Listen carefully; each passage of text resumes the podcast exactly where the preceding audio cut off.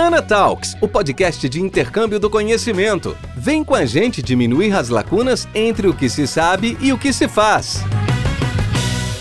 Oi, pessoal. O nosso podcast de hoje é com a doutora Mariana Bueno. É um prazer estar aqui com ela em Toronto e eu vou conversar um pouquinho sobre o trabalho da Mariana. Oi, Mariana, que bom estar contigo. É, eu queria saber um pouco da tua história em relação ao manejo da dor neonatal, quando tu começaste tudo isso, né? É, sabendo que nós somos já amigas de, de bastante tempo, mas é, para falar para o pessoal como é que foi a tua história em relação a toda essa inserção é, sobre o estudo de manejo da dor neonatal. Uhum. Oi, Ana. É, obrigada pelo convite. Eu agradeço muito a oportunidade de participar do Ana Talks uh, e fico muito feliz em poder compartilhar um pouquinho da minha história e da minha experiência. Acho que a primeira. O meu primeiro interesse em relação à dor neonatal foi logo que eu terminei a graduação e fui fazer um curso de especialização em enfermagem neonatal. E a gente aprende todos os procedimentos, tudo que a gente tem que fazer com um bebê hospitalizado numa unidade de terapia intensiva, né? Então a gente tem interesse em desenvolver as técnicas, mas eu nunca fui ensinada em como confortar o bebê, eu nunca, nunca ninguém me fez pensar sobre o alívio da dor. Até que um dia eu vi duas residentes colhendo uma gasometria arterial de uma bebê. E essa bebê chorou muito, ela ficou taquicárdica, ela ficou cianótica, ela descompensou completamente. É e muito aquilo, doloroso. Aquilo foi um choque para mim, porque eu fazia aqueles procedimentos e eu nunca pensei no quão Quanto? eles podiam ser invasivos, estressantes e dolorosos. Né? E aí, acho que foi a partir disso que eu me interessei por estudar a dor né? E fiz o meu mestrado e o meu doutorado todos em relação à avaliação e ao controle da dor neonatal, né? Então, inicialmente, eu tinha interesse em entender melhor as estratégias de avaliação da dor, quais escalas eram melhores, como elas podiam ser aplicadas. Depois me interessei um pouco uh, em relação às estratégias de alívio da dor e aquilo que a gente podia fazer, né, para minimizar a dor dos bebês. Uh, mas mais recentemente eu acho que eu mudei um pouco o, o meu foco de trabalho, o meu foco de atuação, porque nós temos muitos pesquisadores trabalhando com uh, dor neonatal hoje. A gente tem muita evidência, a gente tem muita informação e acho que isso encaixa com a razão principal desse podcast, né? Que é levar o, o conhecimento para a prática. Exato. Então é isso que eu tenho tentado fazer agora: usar o que a gente tem de conhecimento que está lá nas revistas científicas, está nos livros, e ajudar os profissionais, mas também os familiares a utilizarem esse conhecimento e ajudarem os bebês a experienciarem menos dor. Essa é uma, uma questão super importante que tu está trazendo, porque, é, como tu disseste, a gente tem muito conhecimento que foi produzido uhum. nessas últimas duas décadas. É, são pessoas que estão envolvidas, mas na prática clínica, nos contextos os mais variados, e principalmente no Brasil, que são inúmeros e diferenciados né, com as uhum. regiões, a gente percebe ou que os profissionais uh, não têm acesso, uhum. às vezes, a isso, ou que também eles perguntam: ok, a gente tem isso, mas como que eu vou colocar isso em prática? Como que eu vou fazer com que meus colegas adotem essas recomendações? Uhum. É, como que os pais podem nos ajudar, né?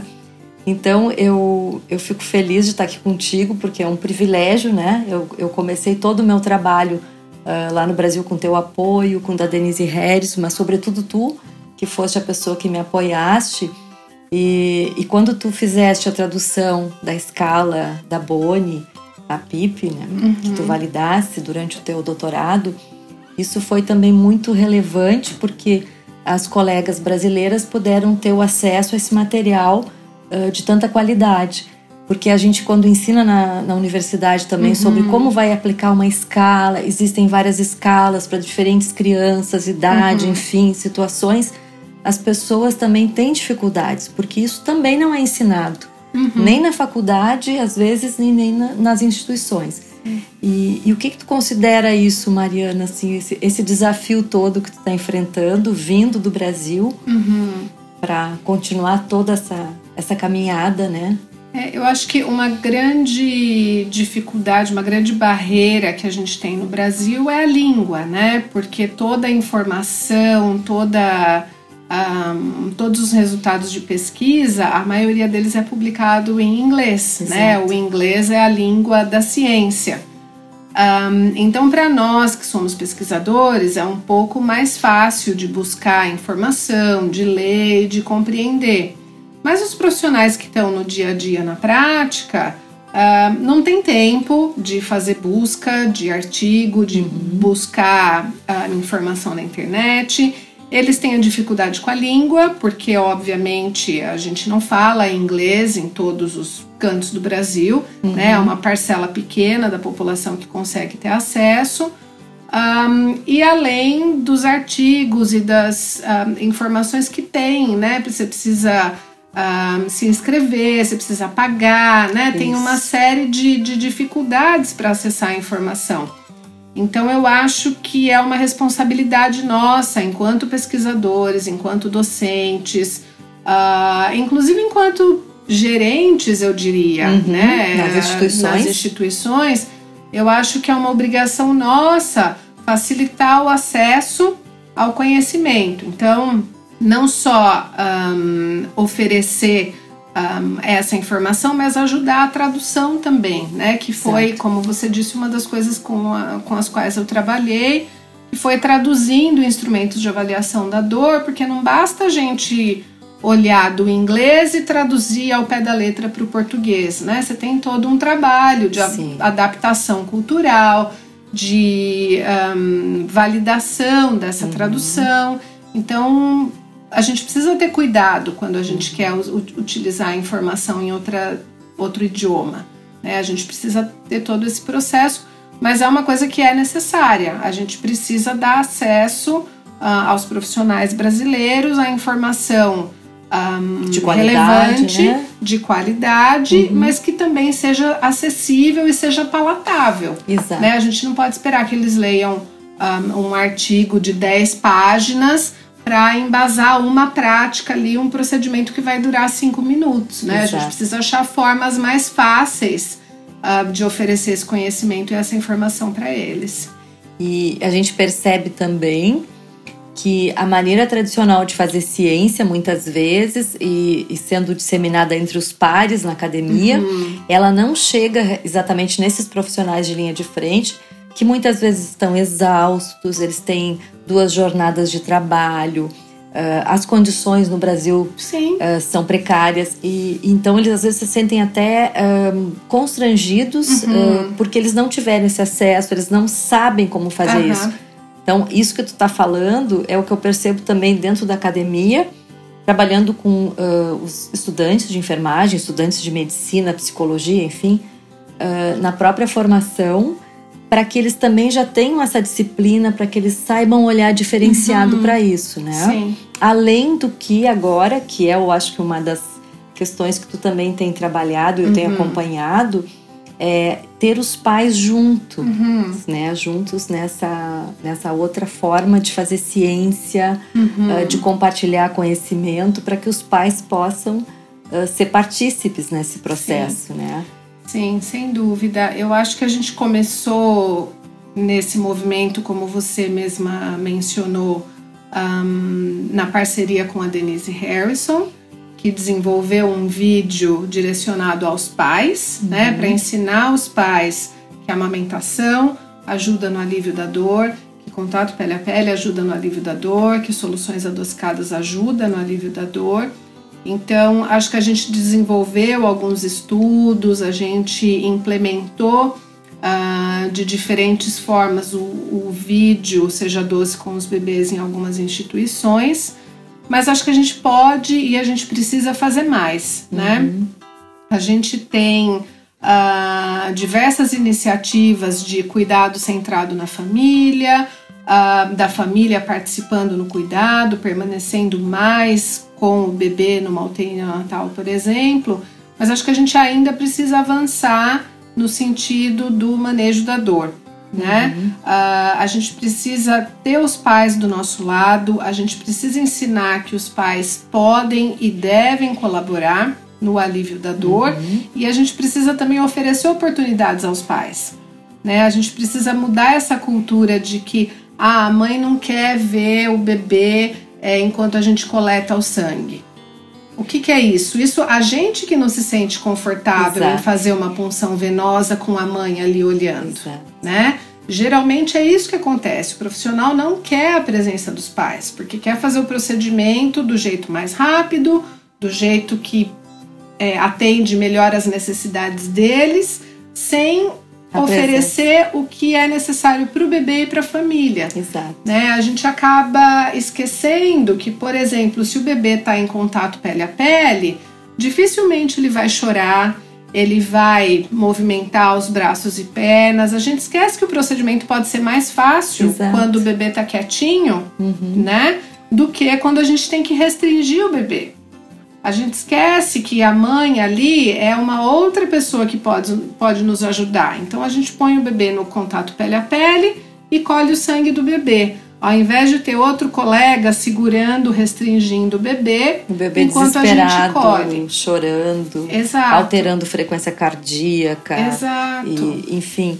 E isso que tu falaste da. Eh, eu sou de uma época em que, quando comecei a trabalhar no Hospital da Criança Santo Antônio, uh, colegas, eu era muito jovem, eu não, não tinha essa, uhum. essa formação, mas eu entendia que quando eu fazia um procedimento, eu tinha uma unidade de UTI, depois fui para uma unidade cirúrgica, quando eu fazia com a presença dos pais, tudo era muito mais gratificante, tranquilo. Eu tinha menos estresse dos pais, eu tinha menos estresse das crianças, uh, mesmo durante quimioterapia. Uhum. Uh, nós tínhamos um grupo muito interessante de colegas que começaram a se uhum. utilizar dessa estratégia mas também tínhamos a resistência Sim. de algumas, algumas pessoas, colegas, enfim. E na verdade, uh, tinha aquela história também de dizer que os pais eram as visitas, né? Uhum. Já conversamos. Então, os pais não são as visitas, não, né? de forma alguma. E eles precisam uh, compreender, por isso que o vídeo é tão interessante. Uhum. Penso que agora o, o, nosso segundo artigo, né, uh, desse trabalho em que a Denise foi pioneira e que tu também foste a pessoa que iniciou tudo isso em São Paulo, ele mostra, por exemplo, como que a gente consegue atingir diversas regiões num, num, num país, né, o Brasil que é uhum. é continental, uhum. e como que a gente teve essa receptividade interessante uhum. através de um vídeo ou de uma página criada né, no Facebook. E com tudo isso que são esses últimos três ou quatro anos, né, Mariana, que a gente teve esse boom de que uhum. hoje a gente consegue ver serviços já adotando, por exemplo, a uhum. Sim. como uma estratégia para reduzir a dor da vacinação, por exemplo, né? Eu, eu acho que faz, é, faz realmente toda a diferença a gente oferecer as informações também aos pais e familiares, né? Uhum. Porque acho que além de mudar a prática profissional, um, se a gente tiver os pais informados, os pais seguros, os pais querendo participar do cuidado uh, em relação ao manejo da dor, certamente eles conseguem, digamos, advogar melhor pelos seus filhos, né? Então é o que você está dizendo. Se, se a mãe assistiu ao vídeo e vai levar o bebê para fazer uma vacina na unidade de saúde, né? Ela pode dizer, olha, eu assisti um vídeo é, dessa equipe de pesquisa, dessa pessoa, e no vídeo mostrava o bebê amamentando enquanto um, se fazia coleta de sangue ou se fazia imunização. Eu posso fazer isso também, né? Exato. É claro, é, isso depende do nível de instrução da família, depende da, da segurança e do conforto que o familiar vai ter para falar com o profissional, né? E eu falo isso porque eu, enquanto pesquisadora, vivenciei essa dificuldade no Brasil. Eu levei o meu segundo filho para ser vacinado e a profissional não me deixou amamentar o meu bebê, porque ela disse que o bebê ia engasgar, que aquilo ia contra os procedimentos da unidade, uh, mesmo eu argumentando que, olha, eu trabalho com isso, eu uhum. estudo, a amamentação ela é efetiva no controle da dor, ela é segura, mas eu, assim, eu não tive nenhuma abertura dessa pessoa. Uhum para amamentar o meu bebê enquanto ele estava sendo, enquanto ele seria vacinado. Sim. Mas o que eu fiz? Eu fui embora daquela unidade, fui uhum. para uma outra unidade que pudesse me acolher melhor. Talvez essa não seja a experiência de outras famílias, Sim. né? Mas eu acho que a partir do momento que a gente começa a disseminar a informação e como, como a gente fez no, no artigo, nessa né? coisa da bola de neve. É uma a gente bola de vai neve. É. distribuindo, as pessoas vão compartilhando, vão mandando WhatsApp, vão mandando e-mail, vão divulgando no Facebook, enfim. É, acho que quanto mais informação a gente divulga, mais pessoas ficam conhecendo, ficam sabendo, mais pessoas vão solicitar, mais os profissionais vão atrás de informação, de saber será que eu posso mesmo, o que, que eu posso Exato. fazer para melhorar o procedimento o que, que eu posso fazer para dar a oportunidade das famílias participarem. Exato. Então, acho que é um movimento amplo. Exato. Leva e tempo para mudar, é uma cultura. Leva uh, muito tempo. Lá em Pelotas foi interessante, porque as estudantes de graduação que trabalhavam comigo no projeto, elas também tiveram oportunidades de, nas unidades básicas de saúde e algumas até quando a profissional de enfermagem, seja técnica ou enfermeira, se recusava, elas diziam: não, mas eu trabalho com uma pesquisadora que já mostrou uhum. isso e tem um vídeo e elas então eram bem assertivas. Uma outra colega nossa que foi a uma clínica lá de para coletar sangue, ela disse para a pessoa: Olha, eu não vou coletar então, tá? vou chamar então o gerente. Uhum. Ela disse: Eu sou enfermeira, eu sei que é possível, não tem efe... nenhum evento, não está relatado nenhum evento adverso, uhum. e eu me responsabilizo do, do que aconteceu com meu filho. E aí o gerente dessa, eh, dessa clínica disse: Ah, então, era um ambulatório de coleta de sangue, disse: Olha, então eu vou deixar, mas tu não vai contar isso para ninguém. Ela disse: Não, eu vou contar sim, porque isso é ciência que precisa ser claro. colocada uh, ao alcance das pessoas, claro. é benefício, né? Mas é, a gente vê, Mariana, como tu dizias antes, é um trabalho de formiguinha uhum. que a gente vai fazendo aos poucos, né? É uma rede que se consolida. E a gente acho que fez o dever de casa, que uhum. foi produzir todo esse material que tu também inicialmente fez com a Denise. São excelentes artigos já produzidos uhum. de projetos de pesquisa que começaram lá no Brasil. E eu penso que isso é o, é o, é o caminho, não tem volta, né? É uma tendência que está se colocando. E, e, acho, fico muito feliz que tu estejas aqui. Uhum. Tu és, além de ser uma grande amiga, é uma grande colaboradora e as crianças e as, as profissionais no Brasil, as profissionais de enfermagem e de outras áreas, uh, são muito gratas ao teu trabalho aqui. E eu sei que é um desafio, né? Porque tu estás afastado da família, tu uhum. viestes para cá, mas é, é uma honra estar aqui contigo, saber da qualidade do teu trabalho e do que tu tens feito aqui também no Canadá, que também é bem reconhecido. Então, Mariana, eu vou te pedir que tu uh, deixe uma mensagem para as nossas estudantes de graduação que uhum. certamente vão te ouvir nesse podcast. Um, eu acho que se eu tivesse um pouco mais uh, de informação quando eu finalizei a minha graduação, um, talvez porque eu não achasse importante na época, não, não que eu não tenha sido ensinado ou que eu não tenha ouvido sobre isso na graduação mas eu gostaria que alguém tivesse me falado um pouco mais sobre a importância da família e dos pais no cuidado ao recém-nascido, né? A gente trabalha muito nesse modelo biomédico, centrado na doença. Então, sempre que a gente está numa UTI neonatal, a gente pensa no catéter venoso, a gente pensa na sonda gástrica, a gente pensa no ventilador. Uhum. A gente vê o bebezinho ali, 500 gramas, 800 gramas ali no meio daquele monte de equipamento, mas a gente pensa nas tarefas que a gente tem que cumprir, uhum. né? E a gente esquece da família. Como você disse, o bebê não é nosso. Embora a gente ache que é e que a gente tem né, poder sobre todas as decisões e tudo que está sendo feito, o bebê é da família, né? O bebê é dos pais. Então, envolver os pais em todos os aspectos do cuidado, desde o começo, inclusive no cuidado da dor, eu acho que é algo super importante, né? E acho que é algo do qual a gente não pode fugir mais. Acho que aqui no Canadá tem um movimento muito grande que eles chamam de engajamento dos pacientes. Aqui se usa patient engagement.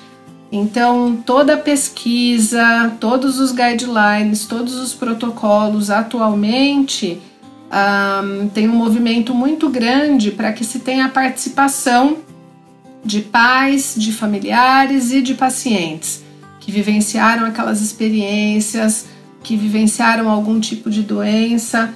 Então, eu penso que para quem quer entrar é, na área de neonatologia, na área de cuidado ao recém-nascido, ao bebê, eu acho que considerar a família é algo fundamental.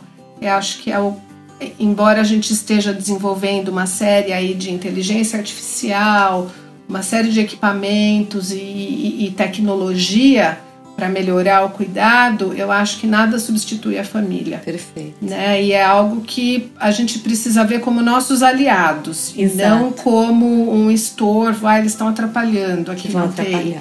Né? Acho que a gente precisa mudar um pouco o foco é. de como a gente encara a família dentro do contexto da UTI é. neonatal. Eu chego a falar que é o sagrado direito de estar junto de quem é, de, de, é teu filho, é teu pai, é teu claro, irmão, é claro, tua família.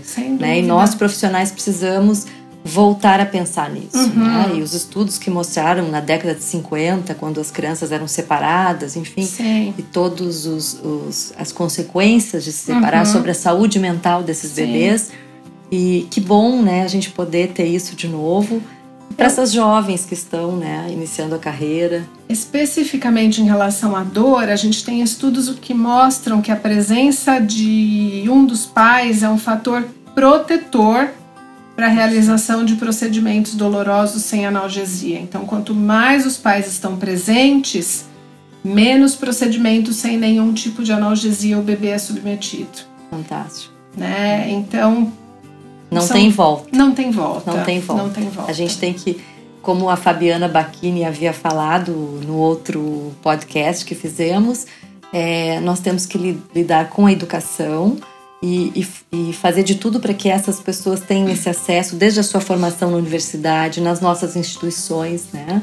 E a gente sabe que às vezes as pessoas estão exaustas, cansadas, mas educação é tudo, acho que pode mudar, né? E pode uhum. mudar todo esse perfil de, de bebezinhos que sobrevivem, né, Sim, a essas UTIs com tantos procedimentos invasivos dolorosos. Uhum, sem dúvida. Uh, Mariana querida, é um prazer enorme estar aqui contigo uh, e te levo comigo também para o Brasil. A gente vai divulgar esse podcast lá com todos os nossos colegas, uh, estudantes, né? E que bom, obrigada por estar contigo. Voltamos então num outro podcast falando com outras pessoas também sobre tradução e intercâmbio de conhecimento. Um abraço. Obrigada, Ana. Foi um prazer compartilhar um pouquinho da minha experiência com vocês. Vamos ficando por aqui. Ana Talks te espera para o próximo episódio. Até lá!